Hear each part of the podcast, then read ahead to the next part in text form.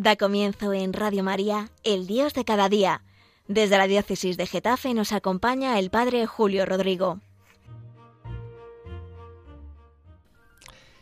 Muy buenos días a todos los que están escuchando en esta mañana de jueves El Dios de cada día, este programa en el cual reflexionamos sobre tantas realidades que tienen que ver con Dios. En realidad todas las realidades tienen que ver con Dios. Todo lo podemos iluminar desde los ojos de Dios, desde la luz de la palabra de Dios.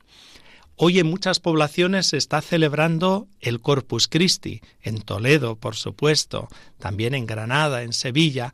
La mayor parte de la Iglesia lo celebra el domingo que viene. Pero ya les digo que en algunas poblaciones todavía siguen celebrándolo en jueves.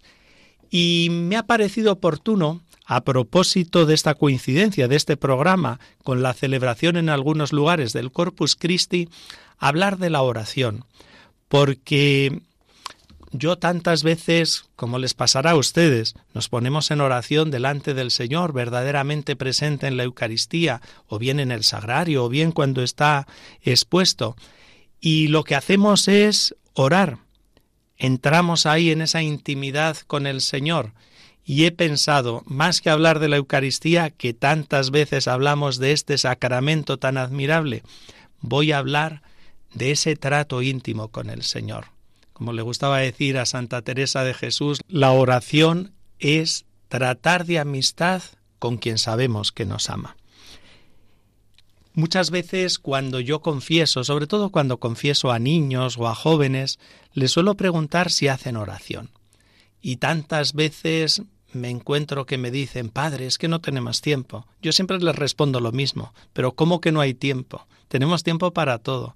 Tenemos tiempo hasta para perderlo. Se suelen reír o sonreír, porque ciertamente que tenemos tiempo para perder el tiempo. Tanto cuántas horas o minutos invertimos en la tele o en Internet, en las redes sociales, tantos vídeos de aquí y por allá que nos envían. Y en el fondo, pues no deja de ser una pequeña pérdida de tiempo, que si tenemos tiempo para perderlo, tendremos tiempo también para hablar con el Señor, para tratar de amistad con quien sabemos nos ama, recordando, como decía, las palabras de Santa Teresa de Jesús.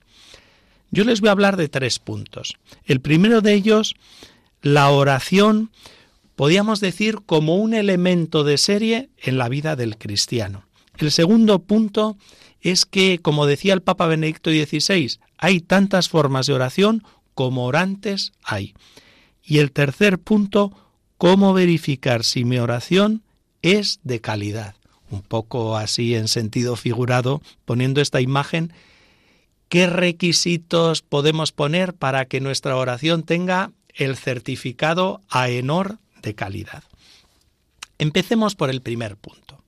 La oración es un elemento de serie en la vida del cristiano. Todos tenemos experiencia, seguro, de haber comprado un coche y nos dicen cuando vamos a comprarlo, bueno, viene equipado con los elementos básicos, pero también hay otros elementos opcionales, puede comprarlo con lunas tintadas, con asientos de cuero ventilados y calefactados, con un suplemento de puertos USB por todos los rincones del coche, qué sé yo, con miles de elementos que van subiendo el precio del vehículo. Pero me puedo quedar con los elementos básicos, con los elementos que vienen de serie para que funcione perfectamente y la, conducción sea segura y cómoda. Bueno, nos sirve esta imagen para entender que en un cristiano la oración no es un elemento opcional, porque si en nuestra vida de cristianos no hay oración, pues que algo va mal, no funciona correctamente. Me refiero a la oración como esa cercanía con el Señor, a cultivar la intimidad con Dios. Antes le decía les decía lo que Santa Teresa de Jesús comenta sobre la oración, pero otra gran carmelita, Santa Teresa de Lisieux, el catecismo además recoge la definición de ella de la oración, decía que es como un impulso del alma que nos hace salir de nosotros mismos y nos eleva a Dios. Y es una bonita definición. Miren, nosotros hemos elegido a Dios. Todos los cristianos hemos elegido a Dios y por tanto tenemos que tener tiempos para dedicárselos a Él. Igual que cuidamos la amistad con personas queridas, igual hay que cultivar la relación con el Señor. Le gustaba decir a San Agustín, viva será mi vida dentro de ti. Y esto es así. Cuando penetramos en el Señor, cuando tratamos en la intimidad con el Señor, cuando nuestra vida va penetrando los sentimientos, las actitudes de Cristo Jesús, nuestra vida es más fecunda, muchísimo más. Aceptamos con más paz las dificultades. Con más naturalidad nos relacionamos como hijos con nuestro Padre que está en el cielo. Jesús nos ha dicho, lo sabemos claramente, yo soy la vid y vosotros los sarmientos, el que permanece en mí y yo en él, ese da fruto abundante, porque sin mí no podéis hacer nada. Sin el Señor no podemos hacer nada. Nuestra vida de cristiano será una vida bastante estéril.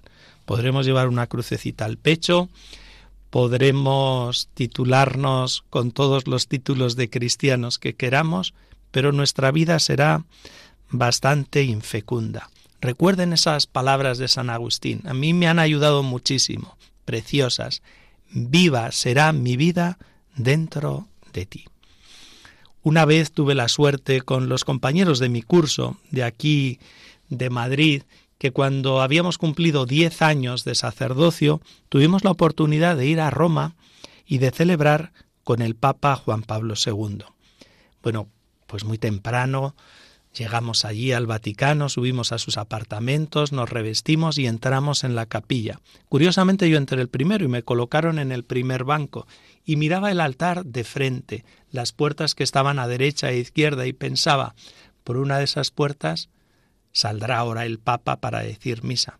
Pero al mirar así a la izquierda, un poco más atrás de donde estaba yo sentado, vi que estaba el Papa. No le había visto al entrar, porque como miraba de frente, no se me ocurrió mirar al lado, pero le vi tan postrado en oración, tan inclinado en su reclinatorio. Estaba sentado, pero apoyado sobre el reclinatorio, que pasaba casi desapercibido. Estuve un rato mirándole y me gustó verlo, me hizo bien, tan profundamente concentrado ahí en la oración.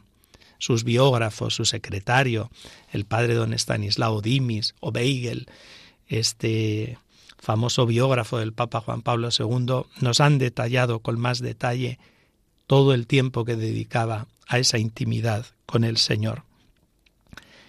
Porque una de las prioridades de Jesús era la oración, y tiene que ser una prioridad nuestra. Vemos a Jesús que participaba en la oración los sábados en la sinagoga, que pasaba noches de oración, que de madrugada se iba y se levantaba a hacer oración. Antes de muchos milagros eleva su oración al Padre. En momentos decisivos como la elección de los apóstoles en Getsemaní, él ora para descubrir la voluntad de Dios Padre, bendice los alimentos, canta los salmos, le vemos familiarizado con los salmos y nos enseña a orar también a nosotros, nos invita a orar, a orar sin desanimarnos. Recuerden esa historia de ese juez que no le importaba a nadie, ni le importaba a Dios, ni le importaban los hombres, pero que había una viuda que insistía, hazme justicia, hazme justicia, y al final dice el juez, por quitármela de en medio, le voy a dar lo que me pide. Pone ese ejemplo para que oremos así a Dios nuestro Padre. Orar es sabernos hijos de un Padre que está en los cielos y que, como digo, nos ama, nos mira con cariño, no tiene en cuenta tantas debilidades que hay en nuestro corazón y hay como un deber lógico de corresponder a esa mirada amorosa de Dios. Guardamos ahora un silencio para meditar sobre estas palabras.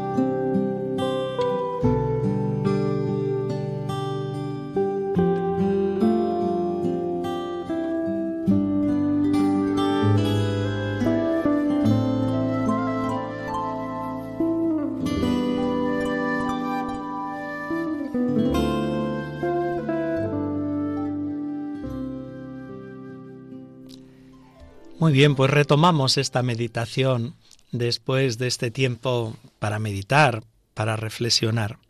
Les comentaba que la oración es como un elemento de serie en nuestra vida del cristiano. Sin mí no podéis hacer nada, que dice Jesús. Era una prioridad del Señor la oración y es una buena prioridad para nosotros a no descuidar para que nuestra vida sea fecunda, sea eficaz. Les voy a hablar ahora de los otros dos puntos. El primero de ellos, el segundo, es que hay tantas formas de orar como orantes hay. Esto se lo escuché en varias ocasiones al Papa Benedicto XVI, pero lo recuerdo con mucha claridad en unas catequesis que él impartió sobre la vida de los santos, desde los personajes bíblicos hasta nuestros días, y luego al final dedicó no sé si fue una catequesis o dos, al camino de la santidad. Y cuando hablaba de la oración como uno de los elementos imprescindibles para crecer en el camino de la santidad, decía eso, hay tantas formas de orar como orantes hay, porque lo importante es que nos una con el Señor, que nos una con Dios. Ahora, la forma en la que lo hacemos, pues puede ser diversa para unos y para otros. Miren, yo les cuento una anécdota. Recién ordenado, fui destinado a Aranjuez y recuerdo que en un verano el párroco estaba de vacaciones y estaba yo solo en la parroquia. Yo era muy jovencito, tendría 25 años. Y me llamaron porque había una señora que se estaba muriendo en su casa. Fui a verla y cuando entré en su habitación me quedé impresionado, porque había estampas de la Virgen, de Jesús, de los santos por todas partes, cuadros, imágenes. Pero me dijo algo que se me ha quedado grabado en el corazón, porque esta señora me dijo, Padre, tengo un cáncer y me estoy muriendo. Hace tiempo, hace muchos años, me detectaron un cáncer de pecho y me dijeron que iba a vivir poco, unos meses, pero yo me angustié mucho y me fui al Cristo de Medinaceli en Madrid. Y le dije, por favor, dame vida, no dejes que me muera, dame vida al menos hasta que mis hijas sean mayores. Se lo repetí, dame vida hasta que mis hijas sean mayores. Milagrosamente, aunque me habían dicho que el cáncer progresaba rápido, paralizó y sané. Y yo ya me había olvidado, así me decía, de aquel cáncer, pero que hace unos meses se reactivó con una metástasis muy extendida y ya me han dicho que no hay solución. Y yo me he acordado de aquello que le dije a Jesús, a Jesús de Medinaceli, dame vida hasta que mis hijas sean mayores. Y me preguntó, ¿sabe qué años tiene mi hija la pequeña? Digo, no, dieciocho años. Se ha cumplido lo que yo le pedí al Señor. No le puedo pedir más. Lo único que quiero es que me confiese, recibir la comunión y morir en paz con Él, sabiendo que Él me ha dado lo que le he pedido y que ahora voy a su encuentro. Me pareció tan bonito, de una altura de vida cristiana, de una serenidad, de una paz, de una aceptación de la voluntad de Dios que todavía me sigue impresionando. Y su forma de orar era la piedad popular. Esta es la forma de orar que tuvo aquella señora, Créanme que yo no la veía por la iglesia, no digo que no fuese alguna vez, pero no la veía ni en los grupos, ni en oraciones, ni en tantas actividades que hacemos en la iglesia. Pero ese encuentro con el Señor, esa unión con Dios, la cultivó a través de estas formas de piedad popular. De hecho, dice el Papa Francisco que es una forma legítima de vivir la fe, aunque no siempre la comprendamos pero lo dice así, una forma legítima de vivir la fe. Quizá no sea el de esta señora el camino como más convencional, pero la unió con el Señor y aceptó su voluntad. Por eso les digo que hay muchas formas de orar. Nosotros tenemos la ventaja de que tenemos los sacramentos cerca y que una gran forma de orar no dejen de cultivarla, es la celebración de la Eucaristía. Puede parecer del género tonto recordar esto, pero no es del género tonto. Un cristiano vive de la Eucaristía. Es la gran oración que la Iglesia dirige a Dios Padre. No deja de ofrecer el sacrificio de Cristo para la redención del mundo, para el perdón de los pecados. Él quiso pagar por todos y ese sacrificio se actualiza perennemente en la celebración de la Eucaristía. Aprovechémosla. Vayamos, desde luego los domingos, pero si podemos ir de diario, mejor. Eunámonos a la celebración para hacerlo con paz, con sentido, no tener ahí eh, una velocidad, una rapidez para que todo termine.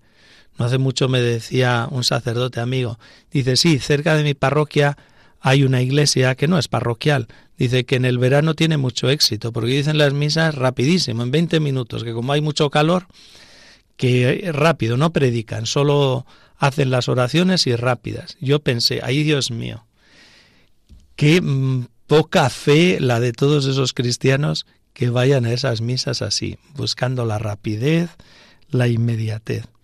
La Eucaristía es un tesoro inigualable y hay que aprender a vivirlo, a degustarlo y aprovecharlo. Tenemos también la liturgia de las horas. Aquí en Radio María se rezan los laudes, las vísperas, las completas, los salmos. Es una preciosa escuela de oración. Con ellos podemos dar gracias, suplicar, adorar, lamentarnos. Nos conectan con el Señor, con el pueblo judío. Son, ya les digo, un tesoro inigualable. Jesús los rezó, Jesús se los sabía de memoria y también podemos acudir a ellos.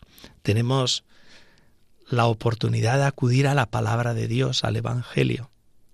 Decía el cardenal Bantuán, ese cofre precioso del cual sacar fuerza y alimento. Ahí está Jesús, ahí nos habla, nos sugiere, nos interpela, nos impulsa. La palabra de Dios tiene que ser dentro de nuestras prácticas de piedad algo recurrente. El Papa Benedicto XVI también decía que hay muchas formas de orar, pero que si él tuviese que elegir una, elegiría la oración con la palabra de Dios, preguntándonos qué dice el texto, qué me dice, a mí particularmente, qué le digo a Dios a propósito de este texto, a qué me lleva. Todo eso no deja de ser un tiempo de meditación, de silencio, dejando que Dios hable a nuestro corazón el contacto directo con la palabra de Dios hace mucho bien y transforma los corazones, porque ahí vemos cómo era el Señor, qué hacía, cómo reaccionaba, cómo pensaba, sus sentimientos, sus emociones. En la parroquia tenemos nosotros un grupo de Biblia. Con todos estos vaivenes del coronavirus lo tenemos un poco abandonado. Lo retomamos en este curso que ahora está terminando, pero llegó Omicron, esa bomba que nos estalló antes de Navidad, lo dejamos porque la gente tenía miedo, muchos cogieron el virus, yo también. Y bueno, pues como todo eso se prolongó, que al final no lo hemos retomado, pero lo retomaremos el curso que viene. De hecho, me lo piden, Padre, tenemos que retomar ese grupo de la Biblia, de contacto directo con la palabra de Dios. Luego también tenemos nuestra propia confesión, Siempre sano pedir perdón y recomenzar de nuevo y disfrutar de la misericordia de Dios, nuestra relación con la Virgen María, el rezo del rosario. Cuánto bien me hace rezar esa oración de San Bernardo. Jamás se ha oído decir que ninguna persona que haya acudido a la Virgen implorando su auxilio, su socorro, haya sido abandonado de ella. Me da mucha fuerza cada vez que rezo, que cantamos a la Virgen María. Desde luego ya es modelo, imagen para todos nosotros, está revestida por completo de la palabra de Dios. Pero luego hay muchas otras formas de oración, cuando leemos un texto religioso, la lectura espiritual o cuando leemos vidas de santos, siempre llenan nuestro corazón, siempre pasa algo a nosotros de todo ese don que ellos han recibido, o simples jaculatorias, estas pequeñas oraciones que a lo largo del día podemos dirigir al Señor. Algo no me apetece, pues decirle a Jesús, por ti Jesús, por ti Jesús lo hago. O veo que me están tomando un poquito el pelo, pues tú eres Señor mi único bien. Lo demás no me importa, aunque pierda algo, o algo me agobia por repetir con el salmo, confía en el Señor, ten ánimo, sé valiente, confía en el Señor. Esas jaculatorias son como dardos que van directos al corazón del Señor. En fin, no tenemos mucho tiempo, pero tantas otras formas podíamos señalar para hacer oración. Y sobre todo que en la vida cotidiana todo lo que hagamos, lo hagamos pues poniendo todo el amor de Dios en ello.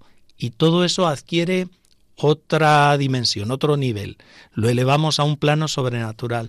Nos vamos convirtiendo, como dicen algunos, contemplativos, es decir, contemplar y tratar de unirnos con Dios, pero en medio de la acción, de los trabajos de cada día.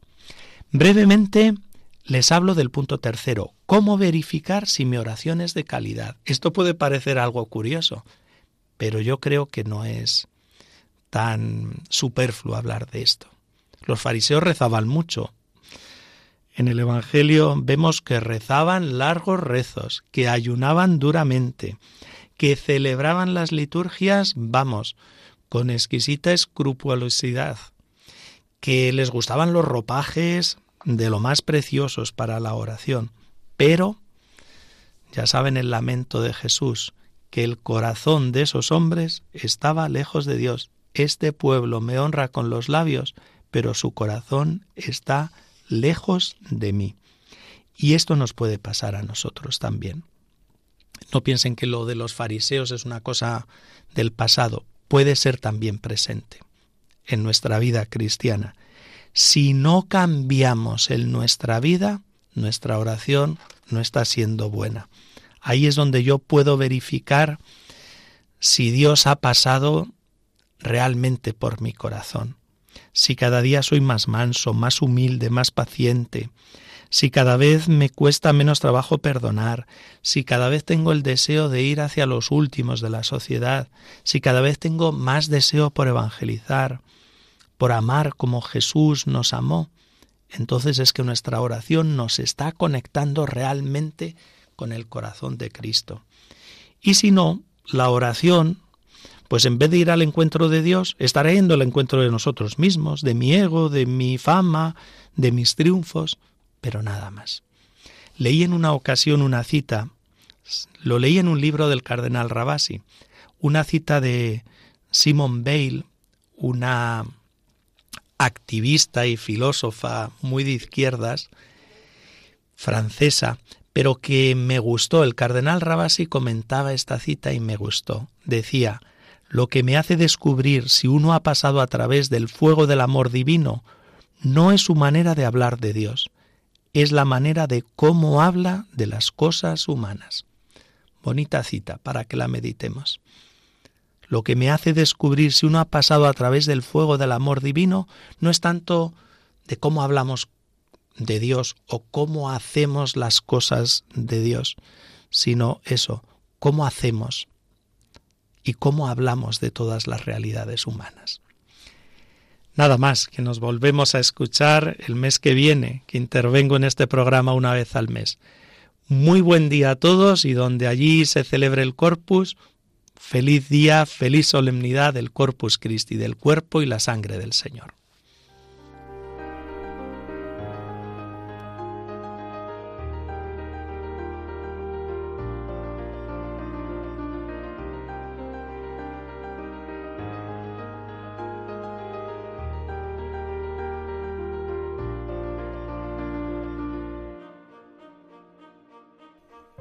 Finaliza así en Radio María El Dios de cada día. Desde la diócesis de Getafe nos ha acompañado el Padre Julio Rodrigo.